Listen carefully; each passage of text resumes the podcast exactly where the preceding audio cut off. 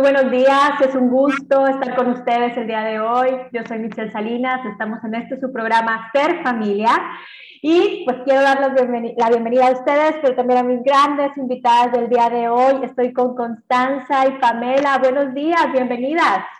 Hola, ¿qué tal? Hola, hola. Qué gusto, qué gusto que estén por aquí. La verdad que es eh, de gran disfrute, sí, y de gran admiración y un gran honor, sí, volver a coincidir. Les comparto un poco, sí, Constanza o Connie, ¿verdad? Como también te, Connie, claro. Connie y Pamela desde Chile nos están acompañando aquí en este programa Ser Familia en México, aquí en Nuevo León. Muchísimas, muchísimas gracias. Les voy a compartir un poco, sí, hoy va a ser un un programa bastante eh, enriquecedor, ¿sí? Pero antes de ello les voy a compartir referente a la trayectoria. Pamela, bueno, Pamela ha estado con nosotros en varias ocasiones. Ella es audióloga, directora, es quien dirige Cantando Aprendo a Hablar. Ahorita ya nos compartirás más a fondo sobre Cantando Aprendo a Hablar. La verdad es como un proyecto, un, ahora sí que un estilo de vida, ¿no? En muchas familias, que ya son parte de muchas familias, que ayudan muchísimo, nos ayudan muchísimo, ¿no? En todo lo que tiene que ver con el desarrollo de los niños y de los grandes, ¿no? En todo lo que tiene que ver con comunicación, afectos, y bueno, ya nos irás compartiendo. Y bueno, Connie, sí, Connie, ella es psicóloga infanto-juvenil, es especialista en la condición de espectro autista. Y bueno, también eres ilustradora, eh, tienes como algunos procesos y métodos que por medio del arte, de dibujos, ayudas terapéuticamente a, a, niños y grandes, ¿no? Ahorita compartíamos antes de comenzar que durante todas las etapas del desarrollo apoyas ¿no? a, a, muchas personas. Y bueno, pues el día de hoy vamos a hablar de un tema, eh, pues ahora sí que eh, conocido, quizá escuchado, pero no tan profundizado, ¿no? Que tiene que ver con el espectro autista, con el aspecto socioemocional, con el aspecto emocional de todo lo que tiene que ver eh, la parte afectiva, ¿sí? Y como especialistas, pues bueno, creo que hay muchísimo por compartir, ¿sí? Lo que tiene que ver con la regulación afectiva para comprender, ¿sí? El funcionamiento eh, normotípico en el autismo. Entonces, bueno, pues eh, me encantaría que ustedes, digo, yo ahorita di una breve introducción, ustedes compártanme por qué eligieron este tema, compártanme sobre ustedes, qué nos pueden eh, decir, ¿no? Esta mañana. Oye, eh, bueno, gracias por la invitación. Muchas gracias por permitirnos estar con toda la gente de México y del mundo, que prontamente compartiremos esto también a través de, Spotify. Eh, el tema del espectro autista es un tema que es muy grande, que es, tiene muchos puntos y que es de tremendo interés para muchísimas familias. Por eso esta vez hemos invitado a Connie, que tiene este enfoque que creo que va a ser, tal como mencionabas tú, muy enriquecedor y que nos va a aportar a todos nuevas, eh, nuevas conocimientos. Connie, cuéntanos tú. Bueno, eh, nuevamente yo me sumo a Pamela en, darle las gracias por, por, esta oportunidad y que también, eh, digamos, este tema se ha abordado y quisimos hacer un, un poco un zoom en lo que es este tema de la regulación afectiva, porque de alguna manera eh, primero en esto de entender eh, la, condición de espectro autista es primero entender que cuando hablamos de espectro es como un gran arco iris, ¿ah? o sea, es decir, que nosotros no podemos, tenemos que mirar que acá hay muchas, no, nosotros no podemos hablar de que alguien es como más o menos, eh, digamos, autista o que yo puedo encasillarlo, sino que las personas de la condición de espectro autista tienen otra forma de procesar, pero también entre ellas son muy distintas. Entonces, también eh, tengo que aproximarme a conocer cada una y saber que tienen una forma de procesar los estímulos distinta. Entonces, hay veces que para las personas normotípicas les parece que sobre reaccionan a ciertas cosas o que a veces eh, ciertas cosas que por ejemplo, a mí me podrían impactar, a ellos no les impactan, pero cuando yo empiezo a entender cómo funcionan, puedo entender por qué reaccionan de manera determinada. Entonces, eh, cuando nosotros empezamos a comprender cómo funcionan y también empezamos que ellos mismos o ellas mismas empiecen a entender cómo funcionan, cuáles son los detonantes, o sea, qué cosas le afectan más, qué cosas le afectan menos, pueden empezar a comprender, ah, cuando, por ejemplo, estoy sometido, eh, por ejemplo, a mucho estímulo, me doy cuenta que esto me hace mal y que cualquier cosa después me satura. Entonces sé que tengo que hacer una pausa. O por ejemplo, cuando eh, sé que, por ejemplo, no puedo estar en una jornada muy larga, porque después si estoy muy cansado, también no voy a tomar buenas decisiones, me puedo desregular. Cuando yo empiezo a comprender cómo funciona alguien, me empiezo a dar cuenta que puede regularse solo. Ahora, eso nos pasa a todas las personas. Si nosotros nos conocemos, también podemos reaccionar mejor si nos anticipamos. Entonces, lo primero es que conocer es una forma de ayudar y por eso es tan importante eh, poder eh, tener esta instancia que, que, abres tú acá, Michelle, de, que en el fondo conocer es ayudar. Y, y, y, por eso es que el primer punto de socializar esto es porque muchas veces, eh, y es lo primero que le pasa a los papás, a los familiares, eh, estar en un supermercado y se les desreguló un hijo. Y a veces se le desreguló porque tuvo no una pataleta, tuvo una sobrecarga sensorial. Es decir, las personas de condición de espectro autista a veces tienen otra forma de procesar los estímulos. Puede ser que sientan más fuerte, o sea, sienten más fuerte el ruido, sienten más fuerte los olores, sienten más fuerte, eh, por ejemplo, el, el, tacto, entonces están en un supermercado donde ustedes imagínense que van a un lugar donde está todo aumentado y de repente como que exploto de los estímulos y me saturo y se desregulan. Pero la gente de afuera ve una pataleta, entonces, uy, que tiene malcriado al niño, uy, le dan el gusto, entonces además eso complica mucho más a los papás. Entonces también es importante de cómo yo, por ejemplo, aprendo a mirar y ver que a lo mejor ahí hay una desregulación y no es una pataleta. O sea, no está el servicio de que, ah, es porque quiere un dulce. Entonces, también cuando yo empiezo a comprender esto de la regulación, es saber que hay una, todos nosotros tenemos una ventana de tolerancia, que es como cuánto aguantamos algo. Y acá esta ventana de tolerancia, en la condición del espectro autista, es distinta. Es decir... perdón, ¿eh? te, quiero interrumpir. ¿Puedes eh, definir qué es regulación y desregulación? ¿Cuál sería la diferencia a un desregulado con alguien que con un niño que hace pataleta? Mira, qué interesante tu pregunta. Porque yo, regulado, nosotros siempre estamos como en, un, eh, como en una franja en que nos movemos en un, en un movimiento. O sea, podemos estar mejor, peor, pero estamos en que podemos funcionar más o menos bien. O sea, estamos tranquilos, podemos a veces estar inquietos, pero estamos funcionando sin ansiedad, podemos estar funcionando normalmente. Cuando nos desregulamos, cuando en algo o nos paralizamos y no podemos seguir o nos altera. Ahí nos desregulamos, o sea, nos salimos como de nuestras casillas, por decirlo así. Entonces, ¿qué pasa? Que de alguna manera, eh, cuando nosotros nos desregulamos, como que perdemos un poco ya el control de nuestra conducta. ¿Ah? Entonces, la diferencia con la pataleta, que la pataleta sería una forma activa de conseguir, una forma voluntaria y activa de conseguir un propósito. Exactamente. ¿Es así? Exactamente. Por ejemplo, cuando tú ves una desregulación, tú ves que no hay un objetivo. Por ejemplo, un chico cuando se desregula, se desreguló porque se saturó. En cambio, cuando tú ves una pataleta, tú ves que pide algo o se frustra por algo porque no se quiere ir o porque se quiere ir y va y hace una, hace un, que se tira al suelo o llora. Pero ¿qué ves tú? Que, por ejemplo, es súper secundario a algo que tú le dijiste que no.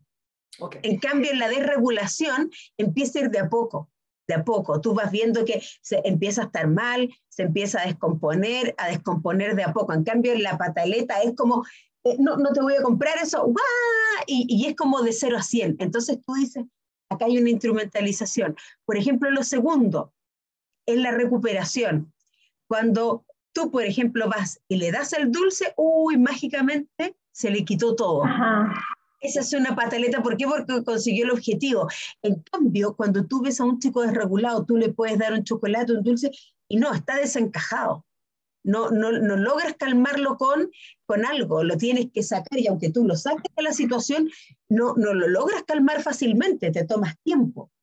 Por ejemplo, eh, en, la, en, las pataletas, eh, los niños calculan los riesgos, o sea, se tiran al suelo, pero eh, lo pueden hacer como un poco actores, o sea, van, se caen, pero nunca se pegan, o sea, como que caen súper bien, o, si se tiran arriba, arriba de un cojín, por ejemplo, en cambio, eh, por eso ahí a veces los papás dicen, ah, está comillas haciendo show, porque en el fondo no les pasa nada.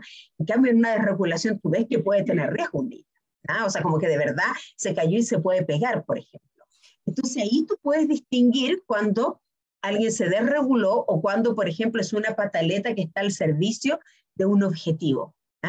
Y en ese sentido es también cómo uno puede aprender a, a mirar y a poder prevenir que, por ejemplo, un chico, no sé, es cuando se empieza, empiezo a ver yo que empieza a cambiar y a salirse de, de, cómo está, aprender a mirar y que no se desregule. Pero es súper interesante poder mirar esta, esta pregunta muy buena que hace tú, Pamela, de distinguir cuándo es una pataleta o cuándo está eh, desregulado. Es muy, muy bueno tenerlo en cuenta. Y a eso es a lo que te refieres o lo que nos mencionas del funcionamiento normotípico, porque en ocasiones podemos escuchar eso y decimos, a ver, ¿es eso, no es? ¿Qué, qué es eso, no? ¿O eso es a lo que te estás refiriendo? Exactamente. ¿Y sabes por qué? Porque esto le pasa mucho lo que tú dices, Michelle, a los papás, porque también las personas del espectro autista también hacen pataleta. Entonces dicen, claro, dicen, eh, eh, los papás dicen, a ver, yo también lo tengo que educar y criar, entonces no le puedo aguantar todo. Pero por otro lado, también está desregulado, entonces ahí uno les muestra, a ver, un cuadrito, diferencias para distinguir. ¿Cómo distingo una pataleta de una desregulación? Para eh, no consentirlo en todo y también enseñarle y ponerle límite, y por otro lado, eh, distinguir cuando está desregulado, cuando tengo que contenerlo y no ponerme a castigarlo, sino que ahí tengo que contenerlo y regularlo. Entonces, por ejemplo, por eso es tan importante eh, poder conocer estas diferencias para saber qué hacer en cada momento. Entonces, el reto, ahorita tú mencionabas la ventana de la tolerancia.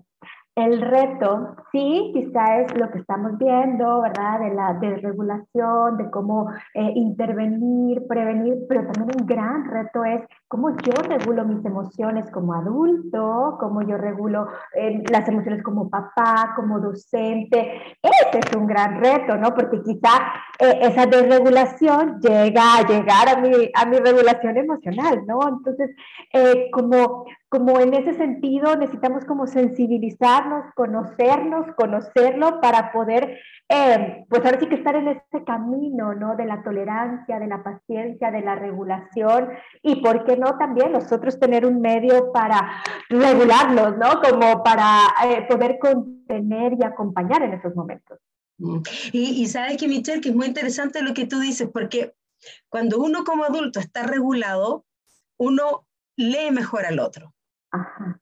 Se pone creativo, a lo mejor hay muchas personas que ocupan a veces la intuición, sin saber tanto, pero como están reguladas y tranquilas, leen, eh, se buscan creativamente qué soluciones hacer, inventan sus métodos, pero si yo estoy desregulado y nervioso, entonces me empiezo a poner tenso porque quiero salir luego de la situación. Eh, entonces, esa tensión lo único que hace es generar más tensión y entramos en una reacción en cadena. Entonces, por eso también es el desafío de, de los adultos de que si en la medida que yo esté regulado, también puedo leer más al otro o, o puedo estar más, al estar leyendo me puedo dar cuenta de que, ¿qué pasó? Paremos, o no será mucho, o sabéis que a lo mejor esto lo vamos a dejar para mañana, o sabéis que descansemos, quedamos hasta acá. O sea, puedo empezar a ver hasta dónde llego, hasta dónde no, cuando ya estamos todos cansados, aprender a cuándo detenerme y tomarle el pulso a la situación. Y ese tomar el pulso es algo que requiere que yo esté conectado y esté presente. Y eso es pura regulación, es estar como atento a mis emociones para leer al otro. Bueno, muchísimas gracias. Me encantaría que nos pudieran compartir sus redes, cada una de ustedes, para poder eh, tener al alcance mayor información. Y si alguien tiene alguna duda o algún comentario, se puede comunicar a nuestros teléfonos en camino al 81 83 36 6162. Y bueno, compártanos ¿no? sus redes para poder por ahí seguir compartiendo.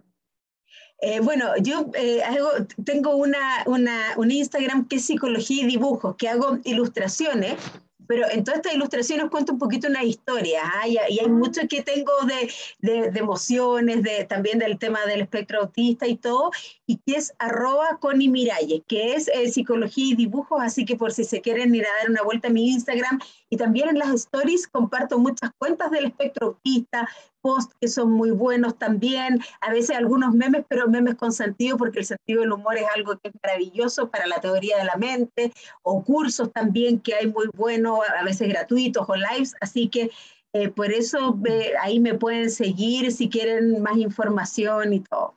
Muchas gracias. ¿Cómo escribes el CONI? Con doble el CONI, CONI latina.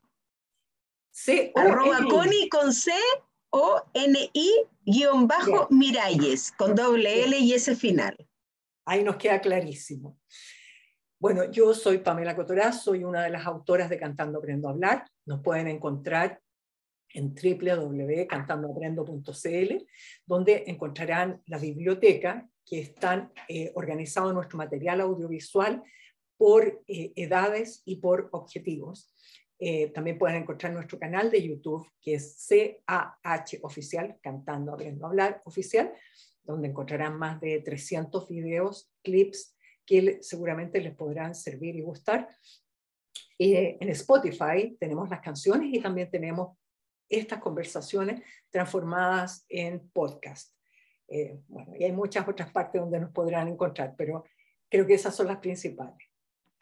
Muchísimas gracias. Y bueno, justo vamos a ir a escuchar una canción de Cantando Aprendo a Hablar y regresamos. Ser familia.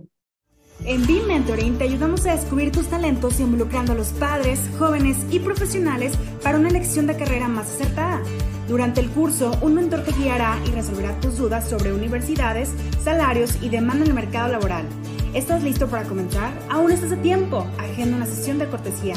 Regresamos a este su programa Ser Familia. Estoy con Connie Miralles y Pamela Cótoras hablando sobre la regulación afectiva eh, con una comprensión hacia el autismo y hacia esta condición y nos han estado compartiendo pues muchísima información muy, muy, muy eh, relevante.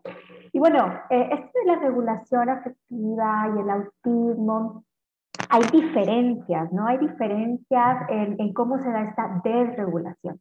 Y bueno, me encantaría, igual estamos utilizando algunos términos que eh, quizá para algunos son conocidos, pero a otros no. Esto de hiperactivarme, o sea, hiper, no sé cuando me activo de más, ¿verdad? ¿Qué es esto? Porque a veces lo, lo escuchamos o lo hemos visto y no lo entendemos. ¿Qué es esto? ¿Qué es esto? ¿Cómo manejarlo? Cuéntanos. Bueno, yo se los voy a contar como si fuera un cuento. Nosotros tenemos eh, en una parte donde se regulan todas nuestras emociones en nuestro cerebro, el sistema límbico, una estructura que se llama la amígdala. Y es como el botón de pánico, ¿ah? de alarma que tenemos. Y las personas, eh, de, digamos, de la condición de espectro autista, como que ese botón de pánico lo tuvieran más grande, más sensible. Imagínense, yo a veces les digo a las personas que nosotros estuviéramos en un edificio donde tenemos una alarma de incendio, pero que esa alarma de incendio fuera más sensible. Entonces, alguien se pone a fumar mucho y esa alarma se pone a sonar. ¿ah? Entonces, ¿qué pasa? Que de alguna manera hay una alarma a veces en algunas personas que es mucho más importante. Entonces, ¿qué pasa? Todos nosotros todos en nuestra regulación, hay veces que cuando nos salimos de esto que yo le explicaba de nuestra ventana de tolerancia, que en nuestra ventana de tolerancia nosotros estamos bien, funcionamos como nuestro momento óptimo, de repente ¡pum! nos hiperactivamos, ¿ah? nos hiperventilamos, entonces empezamos con ansiedad. Nos ponemos nerviosos o, nos empezamos a enojar ¿ah? o, empezamos con una necesidad de aprobación. Entonces empezamos, mamá ven, mamá ven, mamá ven. O por ejemplo, alguien empieza, un adulto puede empezar a llamar a alguien y 70 llamadas perdidas o háblame, háblame, háblame. Eh, o alguien empieza a escribir mensajes como loco una persona o, o empieza a tocar el timbre, lo que sea, es como que ya ahí... Eh, digamos, cuando uno dice, esta persona la perdimos. O sea, empezó a eh, de mostrarse muy insistente, muy enojado, alguien se enojó con alguien en la calle y se bajó del auto, lo que sea. Cuando ya tuvo esa reacción, que es esta hiperactivación, ¿qué es lo que pasa? Que esto le puede pasar eh, a una persona del espectro autista puede ser mucho más sensible a esto. Es decir, le puede pasar más pronto que a una persona, eh, digamos, normotípica. ¿Por qué? porque muchas veces al tener una eh, sensibilidad a los estímulos que es distinta, le pasa más pronto. ¿ah? ¿Por qué? Porque ya vive como en una, lo que se llama una jungla sensorial. Es decir, puede sentir los estímulos eh, mucho más intensos, está siempre teniendo que lidiar con muchos más, más, más estímulos, a veces no lee bien las claves sensoriales o las claves visuales. Por ejemplo, eh, en mi caso, cuando es parte de lo que uno trabaja mucho en terapia, al no interpretar bien algunos códigos sociales, eh, algunas miradas parece a veces es que me están molestando o que se están riendo de mí o, como, o, se leen como que no se interpretan bien ciertos estímulos, entonces ¿qué pasa? Que antes se pueden sentir hiperactivados, ¿por qué? Porque no interpretan bien ciertos estímulos. Entonces, por eso es tan importante, junto con las herramientas que uno le entrega terapéuticas para poder leer mejor el ambiente, también que el ambiente pueda acoger más y entender que esta persona va a llegar antes, quizás se va a poner ansiosa, entonces que le puedan, puedan ser un poco más amables y, eh, eh, digamos, acoger a la persona y entender que, que, quizás, por ejemplo, por eso necesita anticiparse tanto o que a veces necesita tener una pauta más precisa o que a veces tiene cierta rigidez que de verdad le angustia que no sé qué que, no sentarse en el mismo puesto o que le angustia que le cambien de planes o que, por ejemplo, necesita ser el primero, por ejemplo, yo hay veces que pido, por favor, dejen cinco minutos a esta persona que sea el primero en calentar su comida, por ejemplo, en el casino en el microondas, porque de verdad una fila larga lo va a angustiar o una espera larga lo va a angustiar. Entonces, en ese sentido, ¿qué pasa? ¿Por qué? Porque la activación se da mucho más. Ahora, ¿qué hacer cuando hay una hiperactivación? Lo que hay que hacer es una estrategia que se llama el tiempo fuera o time out, es salir de la situación. ¿Ah? O sea, ahí uno dice como eh, ese típico afiche, keep calm, ¿ah? como, ¿sabes qué? Keep calm y salgamos. Vamos a otra parte. En ese minuto, a veces hablar no es una buena idea.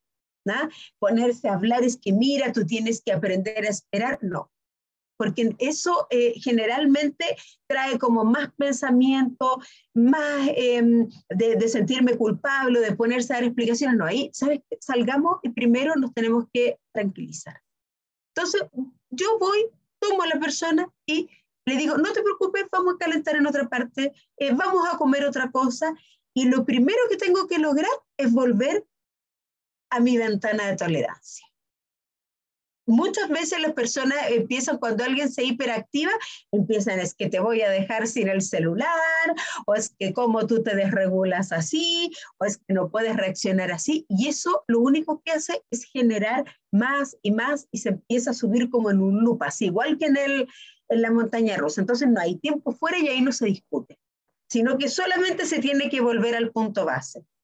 Se vuelve al punto base, se regula, se sale de la situación y ya después, mucho después, cuando ya se vuelve a la calma, ahí recién se conversa, se aprende y se hace, bueno, mira esto que pasó y, qué y, y siempre desde una mirada de qué vamos a hacer para la próxima, cómo nos vamos a anticipar y qué estrategia vamos a usar. ¿ah? Y eso es bien importante. ¿Por qué? Porque en general eh, muchas veces las grandes desregulaciones ocurren o los grandes temas ocurren cuando hay, eh, esta, eh, ocurre esta desregulación y eh, hay una hiperactivación y se quiere solucionar al tiro y dar la lección al, al tiro y poner el castigo al tiro y ahí se apaga el incendio con benzina. Entonces, por eso también acá no solamente es poder entenderla, sino que saber qué hacer en el momento correcto. Una hiperactivación no es el momento de hablar. Y eso también para adultos, y, y ojo, esa estrategia también es para personas normotípicas, cuando hay una pelea muy intensa entre personas normotípicas, el tiempo fuera es, no es el momento de hablar, porque generalmente ahí es cuando las personas van y, y, y al, al, eh, en ese minuto es tan potente eh, cómo está funcionando el sistema límbico que no estamos razonando bien y podemos decir cosas de las cuales nos arrepentimos porque nuestra corteza cerebral pierde fuerza, entonces no estamos razonando bien. Entonces en ese minuto solamente hay que parar y apuntar a tranquilizarse y ya después hacer las reflexiones tranquilamente. ¿ah? Entonces, por eso es bien importante aprender a poder, em, digamos, regular ese tema también. ¿ah? Y eso es básicamente el momento de la hiperactivación.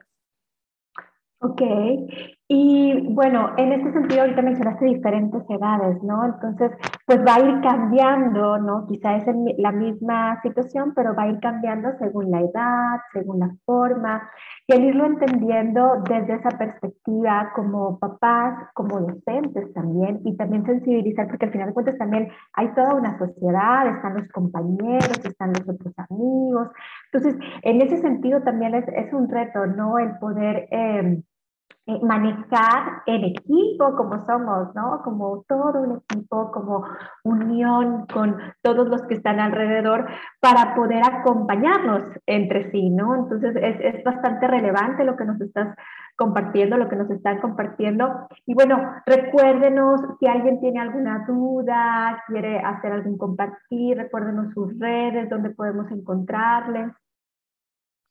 Claro, y yo creo que hay algo súper importante ¿ah? en eso también, por ejemplo, buscar una actividad reguladora, porque, por ejemplo, en un adolescente también es peligroso, puede salir a caminar, puede autolesionarse. Entonces, por ejemplo, a veces si a un adolescente le gusta escuchar música, le gusta dibujar o hasta jugar, que se vaya a dibujar un rato, por ejemplo, que se vaya a escuchar música, eh, que se vaya a un rincón, que se vaya a conversar con la mejor amiga un rato hasta que se calme, puede ser una buena estrategia, por ejemplo. Claro. Pues muy bien, estamos tomando nota. Muchas gracias. Eh, y bueno, cuéntenos, ¿dónde podemos encontrar mayor información sobre ustedes en las redes? Pues porque ahí tienen hasta material, videos, canciones que nos pueden ayudar muchísimo. Cuéntanos tú, Connie. Bueno, yo estoy, como les contaba, estoy en, en mi Instagram que es arroba Connie, que es con C eh, y con I latina, guion bajo Miralles con doble L y ese final. Eh, y en este Instagram comparto, bueno, varios de los cursos que yo, que digamos que, hago, eh, que estoy permanentemente haciendo y además varias ilustraciones, pero que también van con historias, van con con harta información que les puede servir y también eh, en las historias comparto muchos posts de post videos eh, y harta, hartos temas informativos que tienen que ver con psicología y dibujo y, y, algunas cartillas terapéuticas, tengo unos stickers de habilidades sociales también, ah, no les había contado eso, que, que también son bien interesantes para ir mirando cómo poder eh, desarrollar algunos temas con niños, adolescentes y, y también con adultos. Ah, ojo, aquí todo el ciclo vital. Muchas gracias.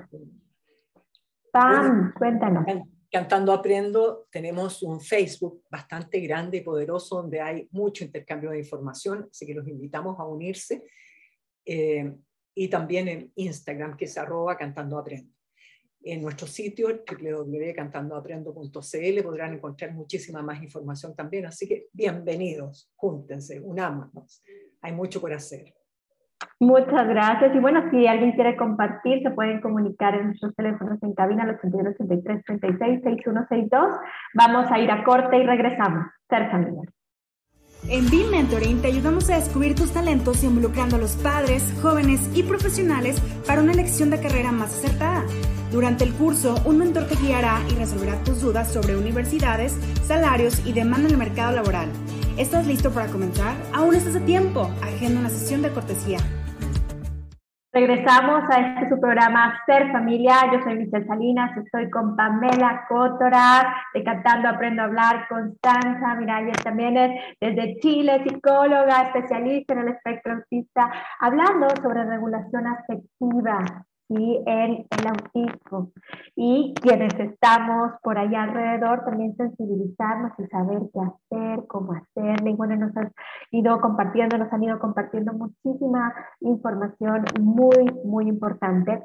Y parte de estas formas de, de regular, o a veces de desregular, desregularnos, es con una hipoactivación, pero en el, en el espectro autista de una manera muy particular. Cuéntanos cómo es esto, cómo es esto de la hipoactivación, qué es, cómo se da, cómo identificarlo para poder saber qué estrategias hacer diferentes, porque no se trabaja de igual manera, ¿no? Mira, este tema es muy bonito, Michelle, porque es bastante menos conocido y es y súper importante porque es muy invisible todos nosotros en esto, cuando hablamos, todos tenemos como una ventana de tolerancia. Yo les contaba una franja en que estamos bien, nos movemos eh, con, ciertos vaivenes. Y yo les decía en el primer bloque, o sea, en el segundo bloque, que a veces nos hiperventilamos, nos hiperactivamos, ¿ah? y que eso se ve. Y yo puedo hacer algo con eso. Pero resulta que nosotros, como seres humanos, tenemos una respuesta que es bien antigua en nuestro desarrollo como especie, que es una respuesta reptiliana. Los reptiles, cuando se ven en peligro, se hacen los muertos para que su depredador no los ataque. Entonces se quedan quietos, así. Bueno, y esa es una respuesta de ansiedad paralizante. Y esa es la respuesta de hipoactivación que también puede hacer una persona, tanto normotípica, pero también una persona del espectro autista, de la condición de espectro autista, y que además, por sus características, puede que tenga menos posibilidad de comunicar, de hacernos saber que le está pasando esto. Entonces, ¿qué pasa? Que se queda paralizada con algo, está ida, y como que mira para allá, mira para acá, pero va a tener menos posibilidad de comunicarnos que una persona normotípica, se empieza a encerrar, a ensimismar y se va para adentro, para adentro, para adentro. Incluso puede hacer lo que se llama un blackout y, por ejemplo, quedarse dormido, pero de la nada, pero esas como comillas dormidas raras, no como que, ah, me quedo dormido cansado, sino que como una dormida así como, eh, y que muchas veces eso parece como invisible y dicen, uy, qué raro, estará cansado, estará durmiendo mal, y no se logra ver con claridad de que a lo mejor esa es una respuesta de irse para adentro, para adentro y de estar haciendo una respuesta ansiosa de ese tipo. Y muchas veces me llegan, eh, a veces con reclamo, en, por ejemplo, de que, uy, de repente, ay, no es que este niño no entregó trabajo, se durmió toda la clase y como, como un poco como que fuera una queja como de comillas flojera y no se ve de que a lo mejor a, un chico o chica lo estuvieron molestando o, pasó algo y que en el fondo en vez de comunicar hacia afuera se fue para adentro, estuvo como oído perdido, no habló nada y, terminó durmiendo, no sé, toda la mañana eh, raramente.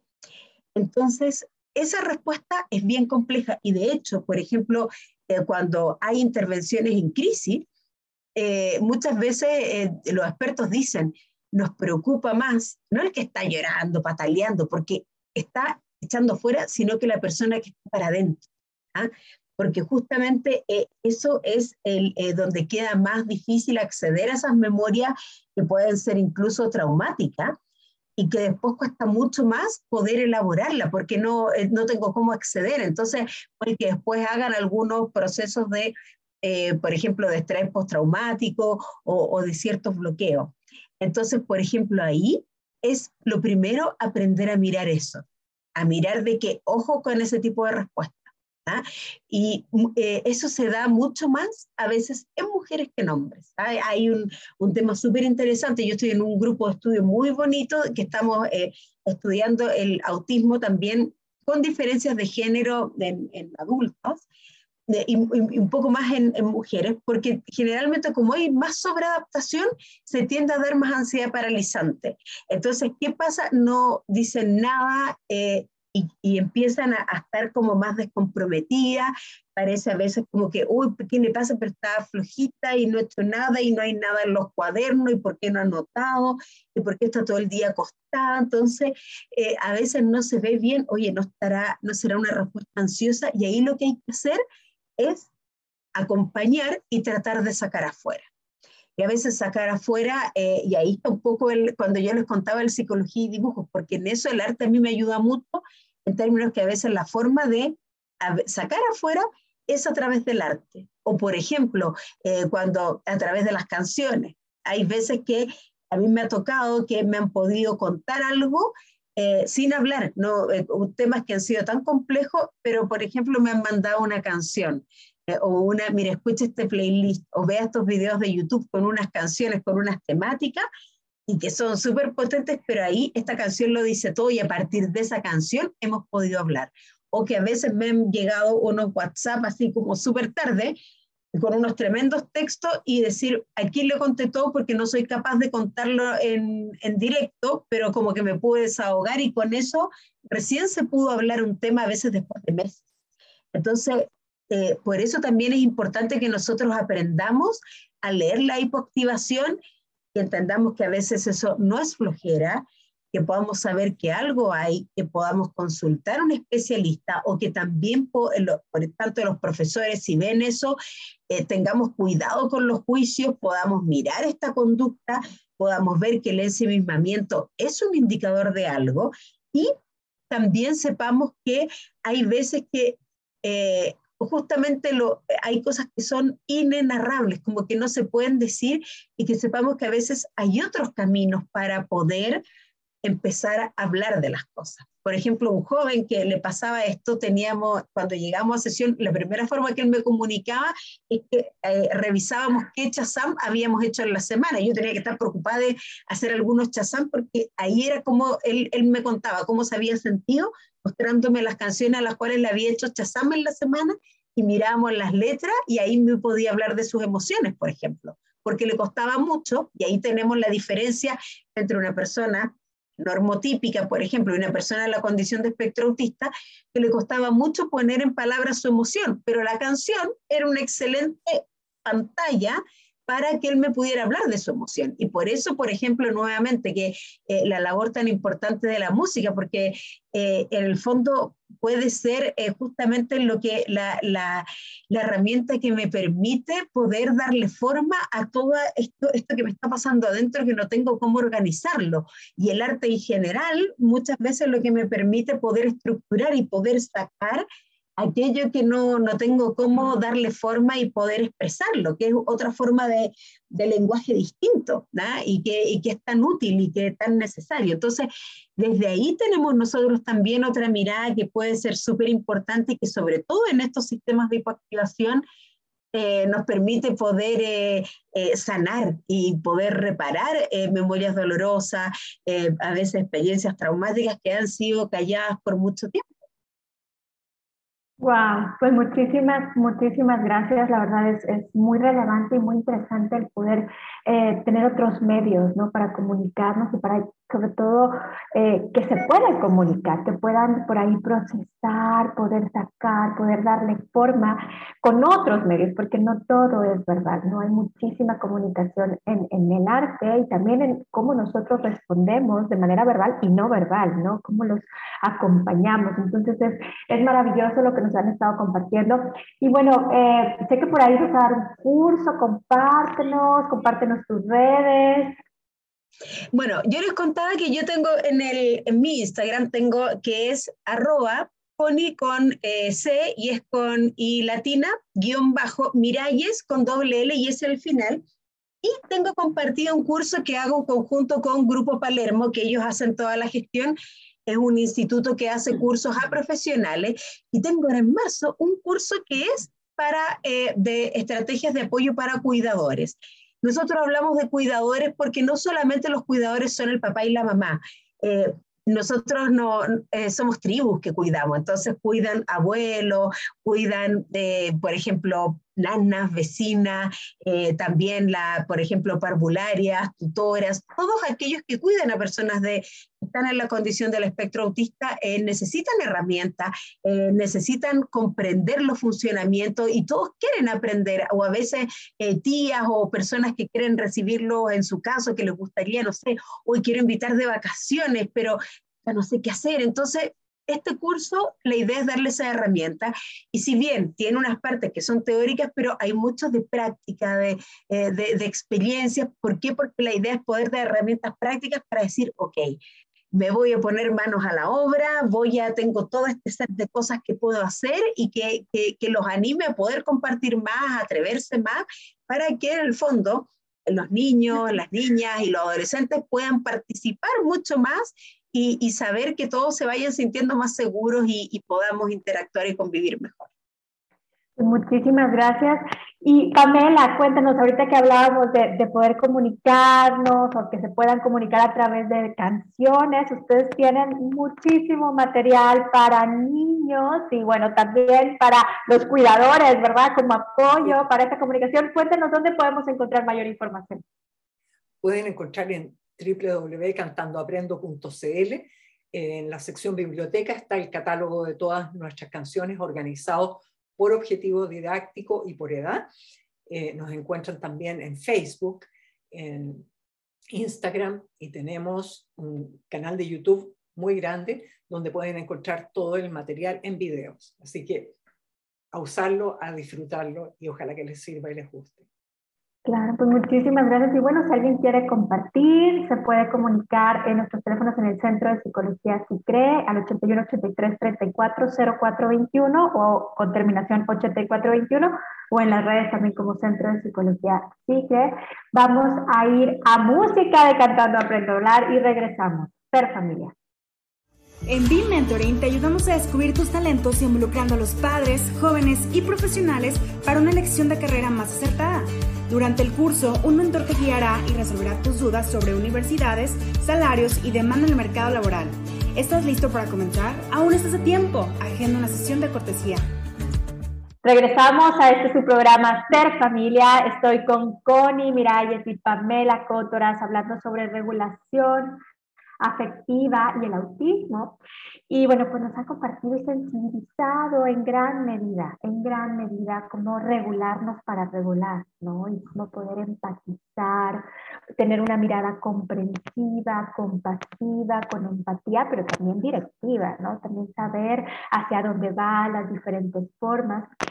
Y pues nos conecta mucho con esto de regularnos, ¿no? Cómo poder regularnos. Ahora sí, ¿Cómo le hacemos para regularnos, para continuar? Porque es algo que no se da solo en una ocasión, ¿no? Es como, como un músculo que lo necesitamos estar haciendo continuamente, ¿verdad? Y también estar fortalecidos, quienes estamos alrededor, fortalecidos emocionalmente para eh, acompañar en el proceso. Entonces, ahora sí, ¿cómo podemos tener este arte de regularnos? ¿Qué herramientas o qué estrategias nos pueden ir compartiendo? Bueno, yo creo que este, este tema es, y, un poco que es interesante para el cierre en términos como terapéuticos, porque yo creo que lo primero en nosotros eh, va con, con, algo muy filosófico, de que, eh, que, es el trasfondo y que es parte de, de el aceptar de que efectivamente los seres humanos nos podemos todos desregular en algún minuto. Y que hay veces que yo puedo acompañar y que el otro se va a regular. O sea, eh, el aceptar es a veces decir, estar con el otro y, bueno, ya va a pasar. Y que lo puedo acompañar y no desregularme yo porque el otro se desreguló, sino que aceptar que se desreguló y que a veces yo lo acompaño y el otro se empieza a sincronizar con mi ritmicidad y se puede regular. Porque hay veces que en definitiva también eh, pasa mucho que esto, ay, se desreguló, no, resulta mal y pasa mucho que, que, que, en esto de que, por ejemplo, cuando uno hace terapia, uno asume que hay veces que el niño se va a desregular y no pasa nada. Bueno, lo esperamos ya, se desregula un poco y después se regula y está todo bien. Porque también los seres humanos tenemos la capacidad de reparar, también tenemos la capacidad de pedir perdón. También si uno en una sesión se desregula, no importa, va a venir a la otra y lo va a hacer bien y el vínculo está igual.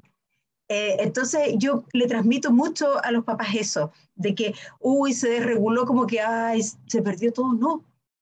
Y, que no les pase eso, si también fueron un cumpleaños y se desreguló, no importa, en el otro también va a poder estar bien. Porque hay una parte también de, de como, de repente, de las exigencias sociales de pensar que todo tiene que ser perfecto y recordarnos que los niños son niños están aprendiendo. Y, sean de la condición del espectro y no sean de la condición del espectro. Entonces, también hay una parte de, eh, del aceptar eh, nuestra propia vulnerabilidad como seres humanos y de poder, eh, el regular no es poder ya estar nosotros tranquilos, mantenernos, digamos, relativamente tranquilos y poder decir, no importa, ¿qué pasó? y poder seguir adelante. Y eso es súper importante, del poder eh, aceptar eso y ahí nos empezamos a dar cuenta de que esto empieza a pasar. Yo le digo a los papás cuando empezamos la terapia y la regulación, a ver, esto yo eh, no, no es magia, pero nosotros, ¿qué vamos a observar? Vamos a observar tres parámetros. Vamos a observar primero que en estas desregulaciones debiéramos empezar a disminuir la frecuencia. Si a lo mejor yo recibí un chico, una chica que esto era todos los días y que de verdad los papás lo están pasando pésimo, vamos a empezar de a poco. Uy, tres veces a la semana, dos veces a la semana, una vez a la semana, realmente, uy, una semana no pasó nada. Segundo, que va a cambiar la intensidad. Si esto era tremendo, de repente la intensidad es menos. Y después que va a cambiar el tiempo de recuperación. O sea, si antes, cuando pasaba esto, costaba un mundo recuperarse, uy, ahora fue, pero fue más breve y en realidad después, uy, como que pasó rápido. Y de repente uno también va mirando y en esto los procesos no son lineales. Avanzo cinco pasos, retrocedo tres. Avanzo cinco, retrocedo tres. Pero de repente miro hacia atrás ¡oh! y digo, oye, qué distinto era hace como, no sé, un año, por ejemplo. Eh, y, claro, parece que fue, era otro mundo. Entonces también, como adultos y como seres humanos, muchas veces tenemos esta ilusión de control o esto de querer que salga todo bien o a veces estas exigencias de eh, querer que no sé qué o que los niños, que los niños se porten bien o que los adultos se porten bien o que todo se, se, se ajuste a ciertos parámetros. Y yo creo que justamente con todo esto de la pandemia eh, y con todas las situaciones que pasan, uno, de los aprendizajes es soltar nuestra ilusión de control, saber que somos vulnerables, saber que eh, podemos fallar, saber que también eh, muchas personas lo pueden estar pasando mal, eh, pueden estar sufriendo, pueden estar más irritables y ser más compasivos con otros y también más autocompasivos. Y que a veces el tener los espacios para que alguien a lo mejor, bueno, ya se desreguló y lo acompaño. Y ya, se desahogó, estamos, estamos, y seguimos adelante, puede permitir mantenernos más regulados porque tengo espacios donde puedo vaciarme, donde puedo expresarme y no pasa nada. Hay veces que mientras más una persona eh, quiera eh, aparentar que está súper bien, eh, mostrar que, que, que, no, que todo está perfecto y, y reprimir, reprimir, reprimir, va a explotar en cualquier parte. En cambio, mientras más consistente soy con cómo me siento, esto que yo les decía, mientras más regulado estoy, más consistente estoy conmigo mismo, puedo leer mejor al otro, puedo anticipar, puedo elegir mejor, puedo saber, sabéis que hoy día no estoy bien y creo que esto mejor lo voy a dejar para otro día, eh, o sabes que em, eh, voy a tomar las decisiones de, de, la carga de horario, o voy a, voy a ver qué, qué actividades hago, o o voy a plantearle al otro cómo me siento. Todo eso lo puedo hacer cuando yo estoy más conectado conmigo mismo y puedo eh, saber cómo exigirme o qué exigirle al otro. O comunicarle al otro, oye, ¿sabéis qué? Estoy cansado el día, eh, o, decirle, ¿sabéis qué día no quiero discutir esto porque eh, no, no estoy en mi mejor momento, hablemoslo en otro momento? Y eso a veces, esas pequeñas decisiones pueden hacer que estemos en un entorno mucho más regulado y mucho más amable. Entonces, por eso también eh, es tan importante poder mirarnos con, nuestra humanidad también y que las emociones son parte de, y, los aprendizajes que tenemos eh, justamente con estos ambientes que estamos hoy en día, además estamos en, o sea, la pandemia no solamente eh, es, digamos, de, de, la salud física, sino que también estamos en un escenario de salud mental que es súper complejo, entonces eh, el poder conocer más de regulación también nos permite tener más estrategias para poder acompañarnos todos y poder eh, cultivar un bienestar todos como, como seres humanos, que es tan importante.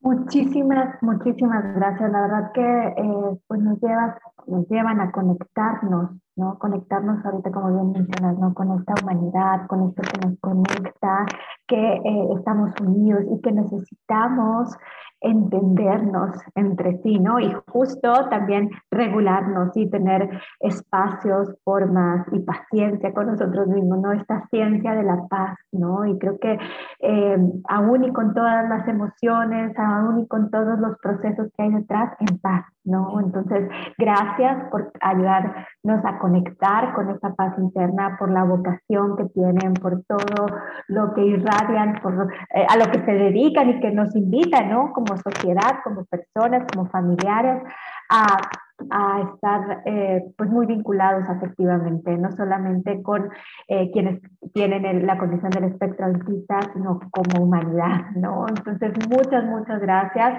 Y bueno, eh, por favor, recuérdenos sus redes, donde podemos encontrar mayor información para por ahí buscarlos y estar conectados, ¿no? Eh, bueno, yo les contaba, yo tengo un Instagram que es arroba eh, con y latina guion bajo miralles, eh, donde es psicología y dibujo y ahí pueden encontrar ilustraciones que siempre están con información y también los cursos donde voy compartiendo cursos que digamos, hago del tema del espectro autista, como también hay muchas ilustraciones, stickers y siempre información con respecto al tema del espectro autista. Y en marzo hago un curso con respecto a dar herramientas para los cuidadores de personas del espectro. Así que ahí los espero y también por ahí me pueden estar preguntando, opinando, comentando post. Así que eh, es una buena instancia de encontrarnos en este espacio virtual que nos acompaña tanto en estos tiempos de, de pandemia, ¿no? Muchas gracias. Pam, de Cantando Aprendo a Hablar. Muchas, muchas gracias, Michelle, por la invitación, por, por tus reflexiones y por todo este aporte que haces a la familia para poder estar presente con temas que nos parecen que son tan importantes, tan relevantes como esto que estamos hablando y todo lo que tú haces. Muchas, muchas gracias. Para tener más información sobre Cantando Aprendo, nos pueden encontrar en nuestras redes sociales, en Facebook y en Instagram, cantando, arroba Cantando Aprendo, eh, en nuestro sitio web, que es www.cantandoaprendo.cl, eh, canal de YouTube Em, Spotify, donde también van a encontrar estas conversaciones transformadas en podcast. Así que estamos en contacto, sigamos trabajando para lograr más información, más comunicación y más armonía, como planteas tú. Sería fantástico poder aportar en todo esto. Muchas, muchas gracias por estar juntos en el camino. Y bueno, si alguien quiere compartir, puede comunicarse a los, a los teléfonos en ciclo al 81 83 34 0421 o bien con terminación 8421 o en las redes del Centro de Psicología CICRE. Y bueno, los esperamos el siguiente miércoles en este programa Ser Familia. Muchas gracias.